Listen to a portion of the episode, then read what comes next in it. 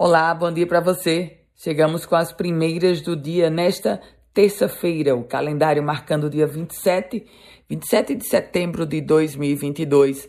A gente começa falando sobre esporte, porque depois da conquista do Campeonato Brasileiro da Série D, o América, jogadores, comissão técnica, diretoria, desembarcou em Natal em clima de festa, com direito a desfile no carro do Corpo de Bombeiros e uma grande festa lá na Arena das Dunas.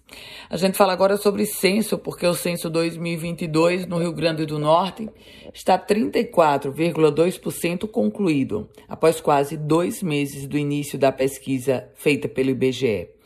Com esse resultado, o Rio Grande do Norte é o quinto na posição nacional entre, entre todas as unidades da federação.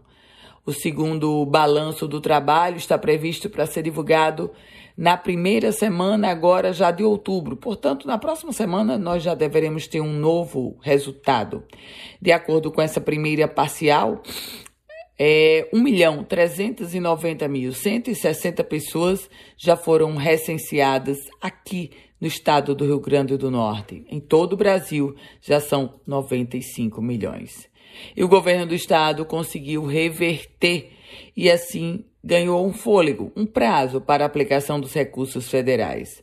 O governo do estado conquistou, junto à Justiça Federal, a prorrogação por mais seis meses dos prazos para aplicação de 24 milhões e 400 mil reais em reformas e ampliações de hospitais da rede estadual.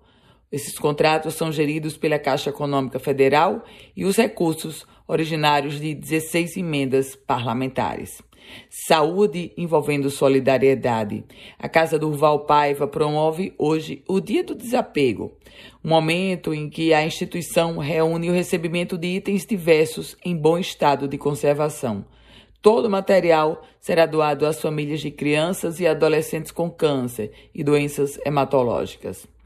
E a gente fala agora sobre edital, porque a Prefeitura de Natal, através da Secretaria Municipal de Cultura, publicou um edital, duas seleções voltadas para o segmento teatral. Uma para a realização de espetáculos voltados para o público infantil, outra de peças teatrais de temática livre.